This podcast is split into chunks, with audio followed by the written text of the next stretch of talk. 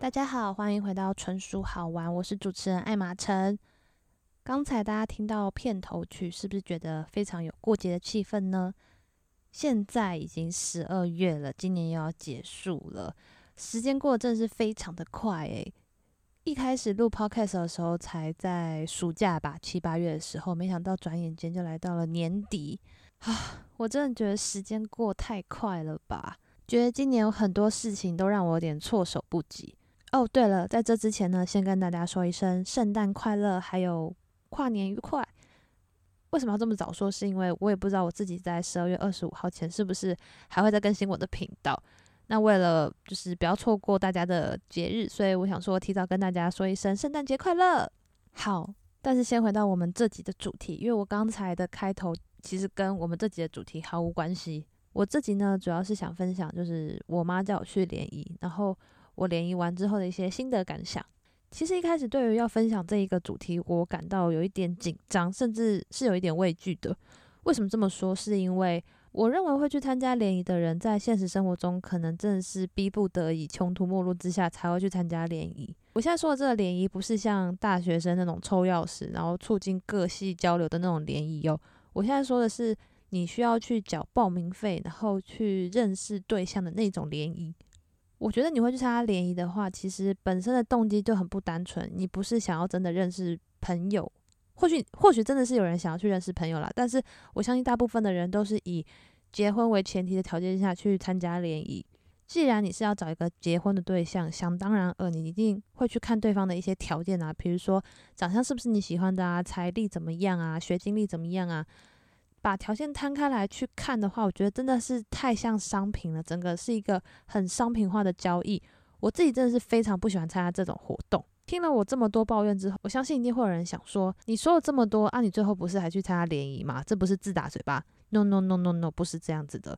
我之所以会去参加联谊呢，完全是因为我妈。为什么会说是我妈的关系呢？原因是我妈最近好像很着急我还没有对象这件事情。可能是因为我适婚年纪到了吧，再加上他一些同事女儿跟我差不多大的，几乎都结婚了，所以我妈其实内心就很担心我这个女儿嫁不出去。尤其是我又在金融业工作，女生比较多，我妈焦急的那种心情可想而知。我本来就是不以为意，就是不想去理她，反正感情这种事情就是顺其自然啊，逼也逼不得吧。直到最近，我妈就是有几个举动，真是让我吓到了。首先就是先前因为。加班的关系就是留在公司比较晚，然后回家的时间也是蛮晚的。在加班之前，其实我都有跟我妈报备说，就是我在公司，我甚至还有拍我公司的照片给她看，就是证明说，诶，我真的在公司哦。可是我每次回家还是会被我妈误会。我每次进门，我妈都会问我说，是不是又偷跑去约会了？又或是晚上回去吃饭的时候，我妈就会说，其实你有男友对不对？她会一直这样质问我，诶，然后我就觉得，呃，没有啊，我就是 真的在加班啊。不知道为什么这样问，反而觉得有一种悲情的感觉。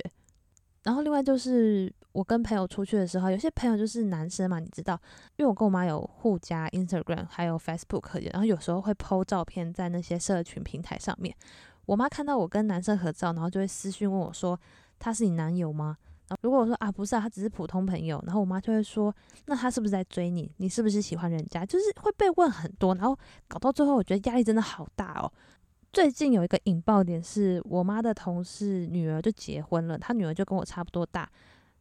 我妈的同事就跟她分享说，她女儿的老公是在一场联谊活动上认识的，她非常推荐那个联谊活动，因为她的女婿就是很优秀啊，所以她觉得参加那场联谊活动也可以认识很多很优秀的人。我妈可能就是当天就被激到了吧，所以一回家就是问我说要不要参加那个联谊活动。我一开始就很抗拒啊，想说我真的是。真的是嫁不出去吗？还要我去参加联谊活动？我我真的是已经没有办法了吗？才要去参加联谊活动？我真的是觉得有必要吗？但我妈就是跟我说教了一番，我后来就想说，诶，就是我从来没有参加过联谊活动啊，想说去嗯参加看看，开个眼界也好。重点是那个联谊活动的报名费超级贵，贵到已经颠覆了我以往的想象。我以为联谊活动都是男生需要钱，女生不用钱，诸如此类的。但这里联谊活动不是哦，这联谊活动是男生要一千多元左右，然后女生的报名费也是将近一千块。就是你就会纳闷，想说到底是什么活动需要就是这么贵的报名费？会不会其实它的食物很高级，都是牛排啊、羊排啊，什么一些高级的把费之类的，就让我觉得好啊，那去看看认识人，吃个高级的餐点料理，好像也不错。另外再跟大家分享这个联谊活动，令我觉得很讶异的地方是，它每场几乎都爆满，然后一场的活动人数大概是一百上下，人非常的多。多到我就开始算说厂商到底可以赚多少钱，你知道吗？就是那一百多人呢，然后男生女生的报名费加起来，哇，不得了。好，那在这之前呢，我先跟大家分享说这个联谊活动到底是怎么运作的。刚刚有提到嘛，就是联谊活动百百种，那我参加的是 one on one 的这种一对一聊天，它进行的方式就是两个人会坐在一个桌子上聊天，然后五分钟一到的时候会换一个人。然后活动的总共时间是三小时，所以大家可以运用你的数学能力去算算看，说那你这三小时总共可以聊到多少人？在活动一开始的时候呢，主办单位会发给每个人一张自介卡，这个自介卡大概就比 A 四再小一点点吧。它上面就是会让你写一些基本资料，比如说如果你觉得对方不错的话，你希望可以透过什么样的方式去跟对方做联系。那你这时候就可以填 line 啊，啊，你比较古老的话，你就可以填 email 啊。如果你比较大方的话，你也可以填你的手机号码。这个主要用意是因为每五分钟就要换一次人嘛，有的时候就是来不及写下你的联络方式。如果你觉得对方还不错，要交换联络方式的时候，你就是可以给他，让他手机拍张照留下来，这样子最后也比较好去跟你做联系。整个活动大致上进行方式这样。那过了三小时之后，到了活动的尾声，会有一个 match 环节，也就是主办单位会给每人一张卡，然后叫你写下你当天觉得心仪不错的对象。如果对方也写你的话，那你们两个就 match 了。很像是在玩游戏啊，但就会觉得这个游戏有一点残酷，就是不论你有被写到或是没被写到，都是真的有点太真实了，心脏要很大颗。好，听到这边，大家一定会很想问我说，参加完联谊之后，我的感想到底是什么？在这边先讲个结论，我觉得这是我第一次参加联谊，也是我最后一次参加联谊，因为整个经验下来，对我来说实在是太可怕了。我印象很深刻的是，我去完当天的晚上，我还做噩梦被吓醒，然后全身冒冷汗。至于为什么我会就是这么惊恐？这场联谊活动到底为什么会在我内心留下这么大一片的阴影面积？我等下再跟大家分享。我想要继续跟大家分享这整个活动的过程。首先呢，我相信大家一定会对于参加联谊的人感到很好奇吧？就是他们通常都是什么样的人呢？我必须承认，那边的女生超美，参加的女生真的都超美的。我一进去就觉得我来不是来参加联谊的，我根本就是进入了完美的一个咖啡厅。每个女生真的都长得好漂亮哦。然后据工作人员说，我参加的那个梯次啊，是近几个梯次里面女生长得最优质的。那男生呢？男生的话，我觉得，嗯，他们人看起来就很好。对。不过必须要老实讲，男生大部分的学经历都非常高，诶，有些是公司的主管，然后也有教授，甚至有就是你知道。国家机关的研究单位学者非常的厉害，所以在跟他们讲话的时候，我也不敢松懈，不敢表现的就是有点太随便的样子。我都是你知道腰挺很直啊，然后九十度的，就是盯在那边跟他们聊天。有时候会觉得，呜，到底是来聊天的还是来面试的？因为我自己也是有付报名费参加的嘛，我其实就是跟了也蛮多人聊天的。在这边有一个很不好的示范，就是一开始的时候我整个大迟到，我迟到了大概十五到二十分钟吧，所以活动的规则其实我都没有听到。更不巧的是，我还被排在第一个。就是为什么我会被排在第一个？因为第一个就在门口，然后门口你就很明显看到有一个男的就站在那边等着你聊天，哇，压力超大的。这位男士也是有一点睡，因为我迟到都没有听到。规则嘛，所以在那个聊天活动一开始的时候，我其实一直都在写我的自切卡，我根本没有时间去跟那位男士聊天，所以这五分钟就这样过去了，就对他有点不好意思。然后填完自介卡呢，接着人就是一直疯狂的来，然后一直重复同样的话题，比如说哦，你叫什么啊？怎么称呼啊？你做什么啊？然后你有什么兴趣啊？其实。不外乎就是这些话题，然后一直不停的重复的 repeat repeat repeat，到最后真的是有点腻嘞。这些问题其实字界卡上面都有，你把字界卡丢给对方看，其实就可以替代这些对话。可是因为大家就是付钱来聊天的，所以就是会一直不停的想要找话题聊，觉得为聊而聊真的是一件很累的事情。不过有一些人就是聊天高手，他们会说哇，就是又要聊天了，不知道聊了第几个啊，这种比较有共鸣的方式去开启话题。那另外一边有些人就是偏比较老派吗？他们的话题就真的很像面试，就会问你说住哪、几岁、毕业学校、哪里人，诸如此类的。然后就是会觉得很累，你知道吗？到底要问几遍？好，这样讲好像有点不太公平。我似乎把整个联谊活动讲起来太让人家觉得很厌恶了。过程中还是有一些令人觉得有趣的地方，比如说我遇到几个比较有趣的人，我想要跟大家分享。第一位呢是研究单位学者，我印象比较深刻的是他真的是一位呃非常专业的学者。我记得他有两个博士吧，而且都是在国外攻读的，非常的厉害。可能是因为他真的是博士，他给我的感觉非常有教授感。他本身的话也非常的少，几乎就是没什么在说话。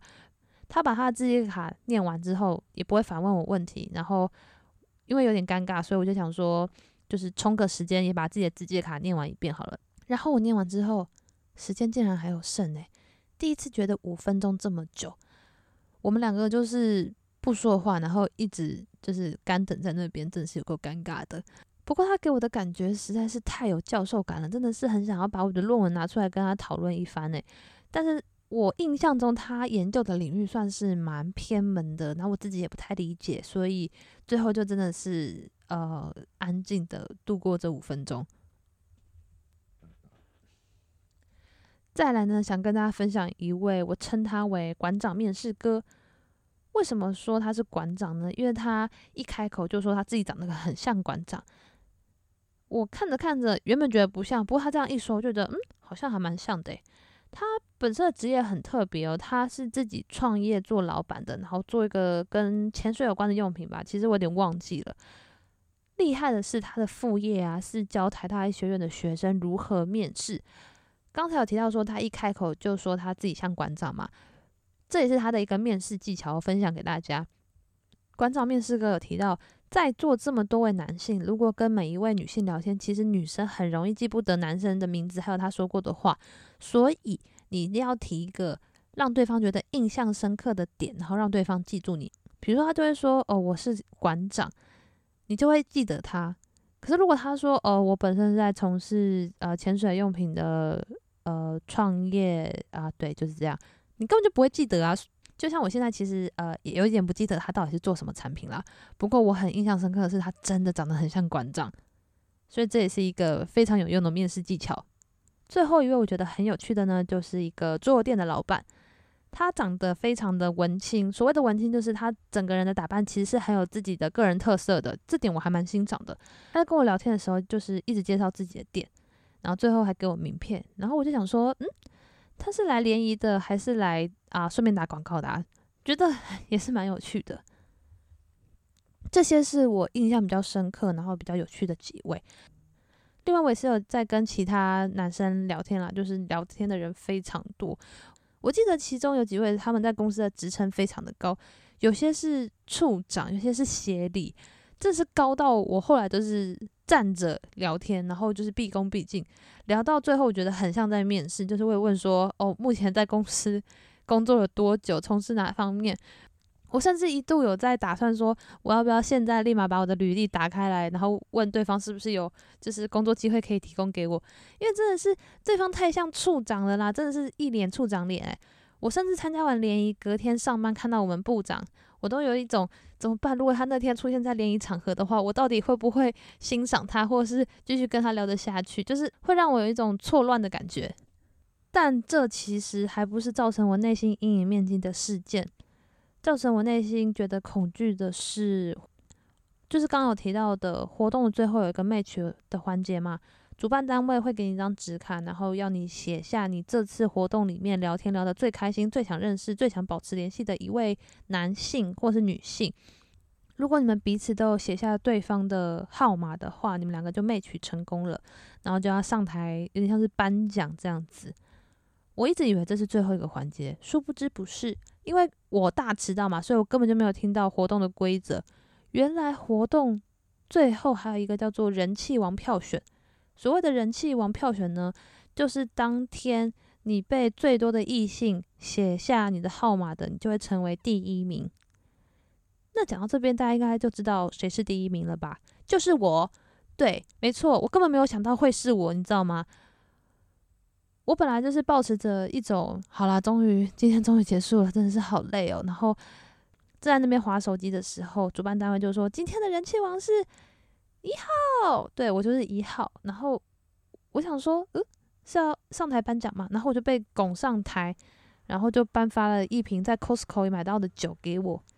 当下真的是不会觉得开心诶，反而会觉得很恐惧，很想要冲下台，因为台下一百多个人在看着你，然后你上台原因是人气王，根本就不觉得我是什么人气王啊！我我现在仔细回想，应该是因为我话很多吧，毕竟我都可以自言自语的在录 podcast 了。我觉得就是因为我比较活泼、主动一点，然后加上很会自言自语，就是尬聊王。所以大家才会选我吧？我真的是上台之后就觉得好可怕，我好像赶快下台。然后最该死的是，主办单位在最后竟然补了一句说：“因为今天参加的人实在是太多了，如果你没有聊到的话，你们可以自己私下去跟对方要赖。”对于这句话原本不以为意，然后我下台之后，其实觉得很不舒服。我觉得自己好像是一个被公开竞标的商品，然后很多人竞标我，所以我才会。你知道才会去上台，所以我一下台之后就很想要去上厕所，然后在厕所里面好好的冷静一下。好，我在厕所冷静了大概三到五分钟之后，我就走出来。然后我每走一步，就会有一个人问我说：“可不可以跟我要赖？”甚至是不夸张，最后真的是有人排队，就是排了四五个人，然后去跟我要赖。我在这边并不是想要炫耀说我被要赖这件事情，其实我非常不喜欢这样子，因为我跟对方根本就。还没聊天，甚至是不认识，然后我就要给对方赖，我觉得是有一种被侵犯的感觉，你们知道吗？但我又不好意思当面拒绝人家，其实对方也是非常的诚恳，可是你就是知道你们根本就不会聊天，那为什么还要加赖呢？我内心就是一直很纠结这件事情。然后虽然说对方也是很有礼貌的问可不可以加赖，可是你也没办法去说 no 啊。就是会觉得拒绝人家之后，对方是不是会很伤心？对方是不是会觉得我很高冷，我很拽？但其实这些都不是真的理由，我只是不想被打扰而已。可是我参加这个联谊活动没有办法的，我就是必须要去做这样的事情。所以我当天晚上就做噩梦了，我梦到一直不断的有人过来跟我聊天，然后我。为聊而聊的，一直不停的尬聊，然后尬聊完之后，又有不停的人去跟我要赖，然后我的赖的通知都有一堆我不认识的人，然后每天一直在跟我聊天，哦，真的是吓死我！就是我半夜的时候整个惊醒，然后全身冒冷汗，就想说天呐，我再也不要参加这种联谊活动，我真的觉得很惊恐，被冒犯呢。好，以上是我这次联谊的感想，听起来是不是很像一个鬼故事呢？好了，我必须要说，因为我本身其实对于联谊这种活动就是抱持的心态就没有很开放，所以我去参加那个联谊活动，想当然呃也不是一个很好的结果。可是如果你对于联谊是保持一个很开放的心态，你愿意接受就是以联谊的方式去认识对象的话，我相信你的体验应该不会跟我一样。嗯。参加完这个联谊活动之后，我也是意识到男生其实蛮辛苦的啦。比如说，嗯，男生基本上还是因为人嘛，基本上还是要看外表，所以男生的外表可能还是要把自己打扮的干净。除此之外呢，男生也被要求学经历要高啊，然后要有财力啊。真的觉得社会对男生也是蛮严格的诶。好啦，叽叽喳喳说了这么多有关于联谊的事情，不知道大家有没有去联谊过呢？还是你们的对象也是在联谊场合上认识的？我自己相信人与人之间是有一种缘分在的。如果你今天真的注定要跟这个人在一起，不论你是在联谊的场合遇到他，或者在生活的场合遇到他，甚至你们是朋友介绍认识的，只要对方跟你有缘，我觉得就是会认识这样。所以我在联谊的场合上，也许经验不太好，对你来说可能不是。但是我自己还是蛮向往那种自然认识的那种关系啊，就是算是随缘吧。虽然我觉得我这个想法有点天真，现代社会如果要自然认识在一起的话，好像有一点困难。所以大家如果觉得不错的对象，也可以介绍一下给我。我相信大家都有我的 IG 吧。好啦，废话说到这边，发现时间也是讲蛮久的耶，应该有办法撑完一集吧。那今天就先这样子哦，下次再见，拜拜。